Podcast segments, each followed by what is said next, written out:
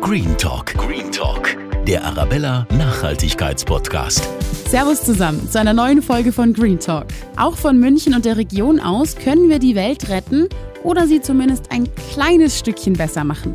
Wie Tim Noack, der ist heute bei mir im Studio und er hat ein Start-up gegründet, ein soziales Modestartup, Mantahari Ocean Care. Und da verkauft er Caps, Shirts, Taschen, lässt alles in Dachau produzieren. Und mit den Einnahmen kämpft er gegen die Plastikverschmutzung in den Meeren. Die hat er sogar schon mit eigenen Augen miterleben müssen. Da waren wir dann unsere kleine Gruppe von Tauchern und ich schätze mal so 20 bis 25 Mantarochen um uns rum und man hat keine drei Meter unter Wasser sehen können, ohne irgendwie eine ganze Ansammlung von Plastikpartikeln, Plastikflaschen, Strohhelmen, Tüten. Mich hat es extrem sauer gemacht und ja, ich habe sehr viel drüber nachgedacht und möchte jetzt einfach nicht, nur weil ich jetzt dann wieder in München bin und weit weg vom Ozean, diese Thematik in den Hinterkopf drängen und mich nicht mehr damit beschäftigen. Wie Tim mit seinem Online-Shop für saubere Meere kämpft und wie er es schafft, auch privat fast komplett plastikfrei zu leben. Das hört ihr jetzt. Green Talk. Hallo Tim, schön, dass du heute bei uns bist. Jetzt haben wir weltweit ein ziemlich großes Müllproblem. Und was für ein Gefühl hast du, wenn du siehst, wie viel Müll davon eigentlich in unseren Weltmeeren landet? Was löst das in dir aus? Ja, ich freue mich erstmal, dass ich hier sein darf und dass ich auch über die Thematik hier sprechen darf, weil ja, die mir natürlich sehr am Herzen liegt. Ähm, ja, in erster Linie löst es bei mir eine riesengroße Frustration aus, weil mir bewusst ist, dass es nicht leicht ist, solche Thematiken zu ändern, ähm, aber trotzdem das alles in eine ganz falsche Richtung läuft oder die letzten Jahrzehnte in eine ganz falsche Richtung gelaufen ist und deswegen ja, fühlt man sich schon immer so ein bisschen machtlos und auf jeden Fall ähm, ganz schön frustriert, aber das heißt ja nicht, dass man nicht zumindest im Kleinen was dafür oder beziehungsweise dagegen tun kann. Auf jeden Fall. Was ist denn für dich Nachhaltigkeit? Ähm, Nachhaltigkeit bedeutet für mich in erster Linie, dass man die Möglichkeiten, die man in seinem Rahmen hat, ausnutzt und praktisch gerade so alltägliche Sachen und Kleinigkeiten besser macht. Mir ist schon immer bewusst, dass jetzt die großen Hebel wahrscheinlich in der Industrie liegen oder im, im Großhandel. Aber jeder für sich kann halt ja, ein ganzes Stück nachhaltiger denken, ein bisschen nachhaltiger handeln, nachhaltiger einkaufen. Ja, und das bedeutet im Grunde das ganze Thema für mich. Okay, du hast ja eine Zeit lang in Indonesien gearbeitet und hast da Erfahrungen gemacht, wo du dir gedacht hast, jetzt muss ich was ändern, jetzt krempel ich mein Leben eigentlich komplett um. Was war das? Ja, ich habe ein Auslandssemester in Kuala Lumpur gemacht, in Malaysia und äh, war dann natürlich schon eine Zeit in Südostasien unterwegs und habe da schon äh, ja, viele Erfahrungen gemacht mit diesem ganzen Plastikwahnsinn dort. Also es ist natürlich in diesen Ländern nochmal ein Stückchen schlimmer als bei uns mit den Einmalplastik und einfach dem Bewusstsein dafür, dass da leider ja noch weniger vorhanden ist als bei uns. Und ich habe im Anschluss dann noch als Dive Guide, also Dive Master in Indonesien gearbeitet, das ja da praktisch direkt ums Eck ist und war da im Komodo-Nationalpark. Und das ist äh, ein wunderschönes Stückchen Erde mit der größten Riffmanta-Population, wo wir dann äh, jeden Tag tauchen waren. Und ja, wenn man viel Zeit unter Wasser verbringt, sieht man viele Sachen, viele sehr, sehr schöne Sachen und sehr beeindruckende Sachen, aber halt leider auch sehr unschöne Sachen. Und da gab es dann des Öfteren mal die Situation, dass Gezeiten und Wind und Wetter äh, ganze Plastikmengen in den Nationalpark gespült haben. Und ja, ein Tauchgang ist mir da besonders in Erinnerung geblieben. Da waren wir ganz im Süden vom Park, der praktisch unbewohnt ist. Und da ist keine Zivilisation in der Nähe. Und da waren wir dann unsere kleine Gruppe von Tauchern. Und ich schätze mal so 20 bis 25 Mantarochen um uns rum. Und man hat keine drei Meter unter Wasser sehen können, ohne irgendwie eine ganze Ansammlung von Plastikpartikeln, Plastikflaschen, Strohhelmen, Tüten, aus dem ganzen Repertoire praktisch. Und ja, das war einfach so der Moment, wo ich mir gedacht habe, okay, wir sind ja eigentlich gerade weit weg von der Zivilisation und es ist trotzdem der ganze Ozean für mich in diesem Moment einfach voller Plastik. Und in dem Moment kann man im Grunde nicht wirklich was machen, weil man nicht anfangen kann, diese kleinen Teilchen rauszusammeln aus dem Wasser. Und das hat in mir dann auf jeden Fall so viel verändert, dass ich nach diesem speziellen Erlebnis gesagt habe, okay, ich habe das jetzt gesehen, mich hat es extrem sauer gemacht und ja, ich habe sehr viel drüber nachgedacht und möchte jetzt einfach nicht nur weil ich jetzt dann wieder in München bin und weit weg vom Ozean, diese Thematik in den Hinterkopf drängen und mich nicht mehr damit beschäftigen. Du bist wieder in München, engagierst dich aber trotzdem noch. Und zwar hast du einen Store aufgemacht, Mantahari Ocean Care, und bezeichnest dich auch selbst als Ozeanaktivist. Was ist da genau gemeint? Als ich in München war, ist alles schon wieder so ein bisschen in den Hinterkopf gerückt. Das ist ganz normal, das kennt, glaube ich, jeder, der mal eine Zeit lang reisen war und nimmt sich ganz viele Sachen vor dass man das Leben ein bisschen leichter nimmt, wenn man wieder zurück ist und sich nicht so vom deutschen Alltag stressen lässt. Aber man wird relativ schnell wieder eingefangen vom Alltag und es war dann in meinem Fall auch, dass dann diese ganze Thematik Ozean und wie man da vielleicht helfen kann und die Plastikproblematik dann schon wieder ein paar Monate so ein bisschen Hinterkopf gerückt ist und bei mir war dann letztendlich der Auslöser eine recht üble Sportverletzung, wo ich dann im Krankenhaus gelegen bin und dann eine sehr, sehr lange und teilweise ein bisschen äh, monotone Reha hatte, in der ich dann deutlich mehr Zeit hatte als normalerweise. Und ja, habe mich dann einfach in der Zeit nochmal sehr intensiv mit dem Thema beschäftigt und habe gesagt, okay, jetzt habe ich die Möglichkeit, jetzt habe ich die Zeit und ich habe mir eigentlich fest vorgenommen, keiner von denen zu sein, die so ein Erlebnis haben. Ich nenne sie immer die betroffenen Weitermacher, weil es gibt keinen, der in solchen Ländern sowas sieht und denen das nicht nervt oder dem das nicht nahe geht, solche Bilder von Plastik im Meer und so weiter. Ja, und dann habe ich für mich dann einfach entschlossen, okay, ich mache es jetzt einfach mal, habe dann Gewerbe angemeldet und dann ist so nach und nach die Idee gereift, praktisch mit diesem Mantahari-Projekt so ein bisschen was im kleinen Rahmen, sowohl finanziell als auch in Sachen Aufmerksamkeit für das Thema dann zurückzugeben. Und was machst du jetzt genau bei Mantahari Ocean Care? Also es ist im Grunde eine relativ simple Idee. Ich lasse Produkte produzieren und ja, verkaufe die dann und spende praktisch den ganzen Gewinn nach Indonesien. Also der Einkaufspreis wird natürlich rausgerechnet und so ein kleiner Teil, der bei Mandahari bleiben muss, um einfach die Kosten zu decken, sei es über Homepage oder dann mal ein Messeauftritt. Und ja, der Hauptteil vom Gewinn, der landet in Indonesien bei einer Organisation, die ich da drüben kennengelernt habe, die heißt Marine Megafauna Foundation und die setzen sich ja, für den Schutz der Ozeanriesen ein und sind gerade in dem Bereich Südostasien da sehr, sehr wichtig, vor allem was eben die Aufklärung der Local Communities angeht. Ich habe jetzt auch gelesen auf deiner Webseite, dass ihr Mantas adoptiert. Vielleicht kannst du da mal ein bisschen was zu erzählen. Ja, das ist im Grunde ähm, eine nette Verpackung von Spendengeldern, aber ich finde das einfach in dem Moment eine total persönliche, total nette Sache es ist halt nicht so, dass man da jetzt einfach einen Scheck hinsendet und dann bekommt man vielleicht irgendwie eine Dankes-E-Mail, sondern man kann für einen gewissen Betrag eine Adoption von einem Mantarochen erwerben, schickt dann natürlich Geld rüber. Und ja, was dann passiert, ist, dass man sich einen Rochen, den die in ihrer Datenbank haben, also die haben ganz viele Fotos ähm, von den Rochen in den Datenbanken, darf man sich dann praktisch einen aussuchen, darf sich einen Namen aussuchen. In dieser Datenbank wird praktisch gelistet, wer den adoptiert hat, was dahinter steckt. Und da gibt es mittlerweile 22 Rochen, die Manta Hari schon adoptiert hat. Und ja, ist eine ganz nette Sache, weil Manta-Rochen haben einen sogenannten Bellyprint, also das Muster auf der Bauchunterseite. Und das kann man sich vorstellen, das ist wie der menschliche Fingerabdruck. Also der ist weltweit einzigartig und das heißt, sobald es ein Foto von dem Rochen gibt, ist der in dieser Datenbank zu identifizieren. Und sobald dann mal wieder ein Foto von ihm hochgeladen wird, wird es abgeglichen und ich habe jetzt schon ein paar E-Mails bekommen, dass mein Manta-Rochen zum Beispiel Klaus, also wir haben einen Weihnachten, haben wir ihn Manta Klaus genannt und der ist jetzt vor ein paar Monaten mal wieder aufgetaucht. Und das ist einfach für dich eine sehr nette und persönliche Sache, dass gerade ja, meine Kunden dann auch mitbekommen, da geht nicht nur irgendwie Geld an Mantahari, sondern das Geld landet da auch wirklich. Es gibt wie so eine Art Gegenleistung. Also es ist einfach ja, gut gemacht von der Marine Megafauna Foundation. Jetzt hast du schon gesagt, einer deiner Mantarochen heißt Klaus. Hast du schon eine Idee für den nächsten Namen? Ja, also es gibt auf jeden Fall eine ganze Menge Vorschläge von Arien Rochen über Roque Manta Cruz. Also da gibt es äh, schon ein paar kreative Vorschläge, die da immer in Instagram reinkommen, aber das werde ich wahrscheinlich am Ende dann wieder abstimmen lassen. Okay, super. Dann gleich zur nächsten Frage. Und zwar, du versuchst ja auch privat so weit wie möglich auf Plastik zu verzichten. Wie sehr hast du dich da eingeschränkt und wie geht's dir damit?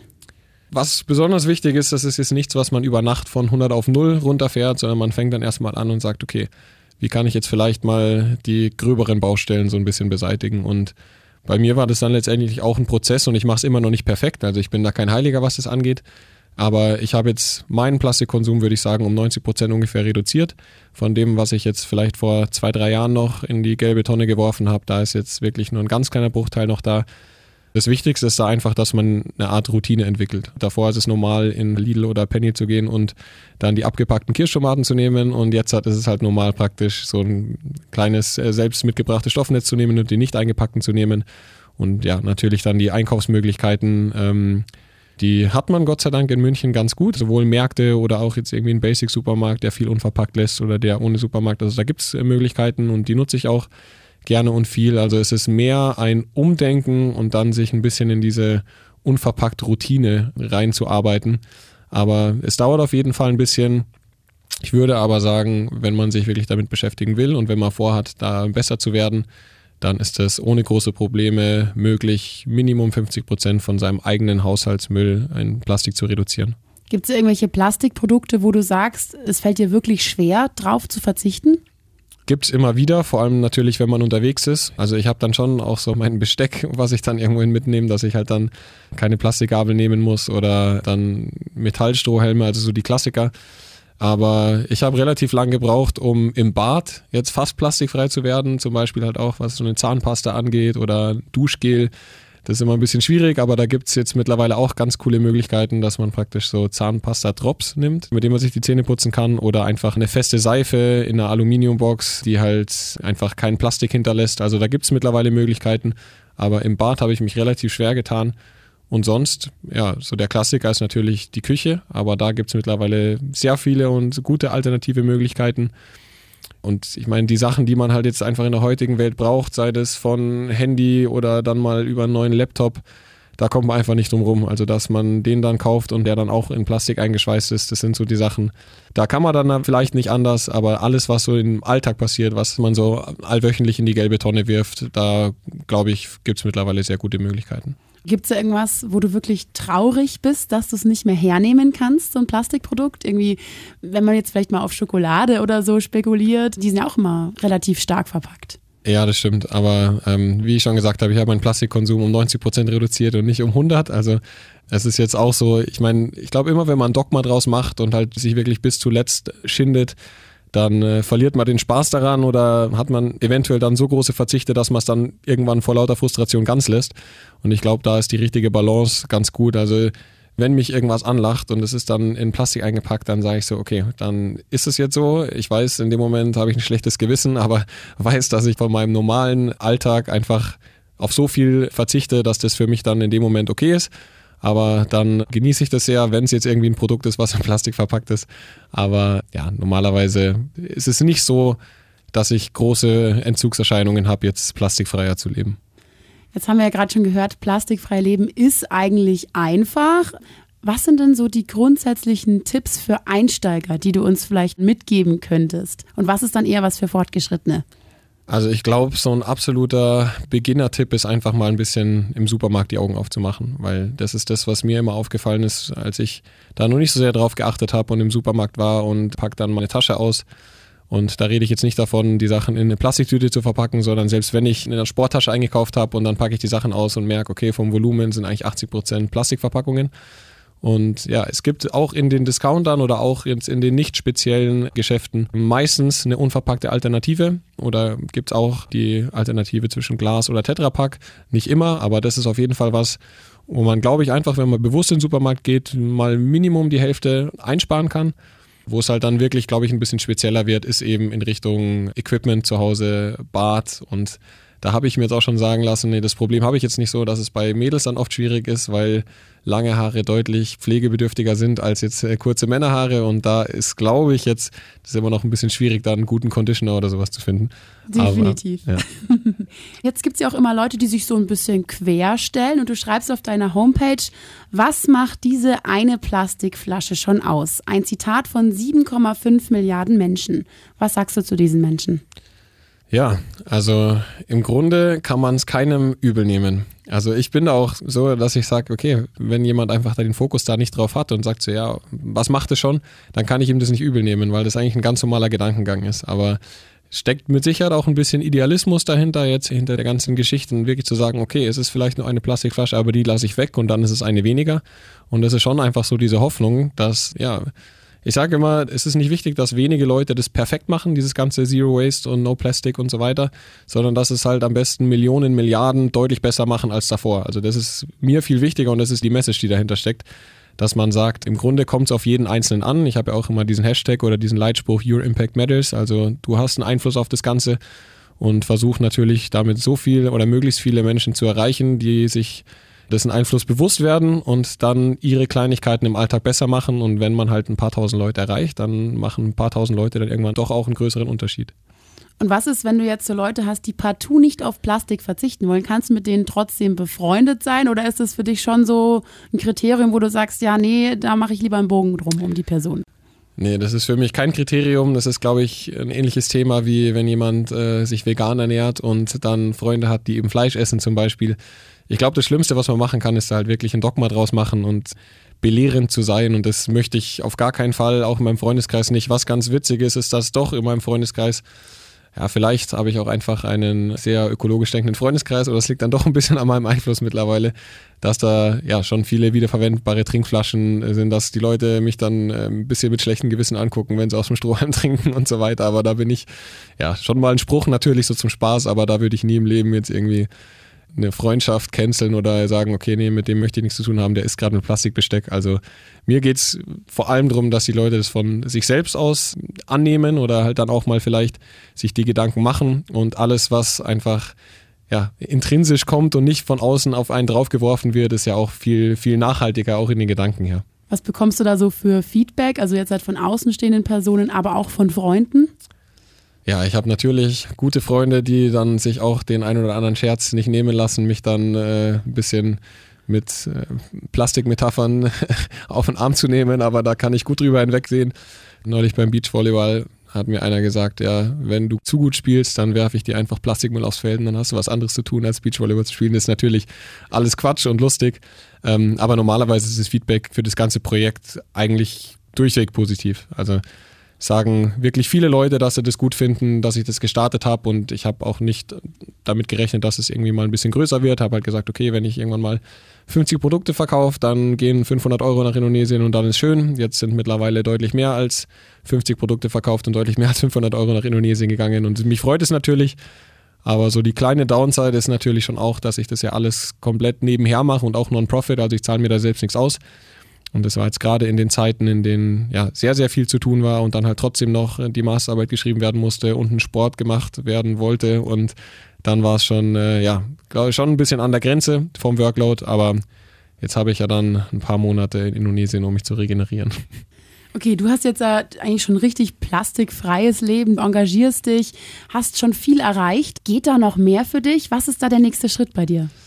Ja, wenn ich das so genau wüsste, die schöne Sache ist ja dadurch, dass ich das komplett alleine mache, kann mir keiner reinreden. Also wenn ich jetzt zum Beispiel sage, okay, ich möchte all in gehen, dann mache ich das. Also mit Sicherheit jetzt halt nicht in den nächsten Monaten, weil ich habe jetzt auch gerade erst einen Arbeitsvertrag unterschrieben. Also ich habe schon vor, das jetzt erstmal nebenher zu belassen.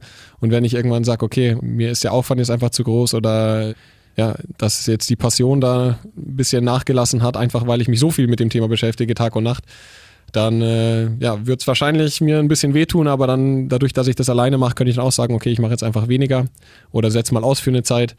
Aber ja, die Möglichkeiten sind im Grunde da, das Interesse ist da an dem ganzen Thema und ich werde mich jetzt einfach fürs nächste Jahr nochmal neu sortieren und neu aufstellen und bin spätestens ab März 2020 dann wieder mit vollem Stock im Online-Shop und wieder voll da.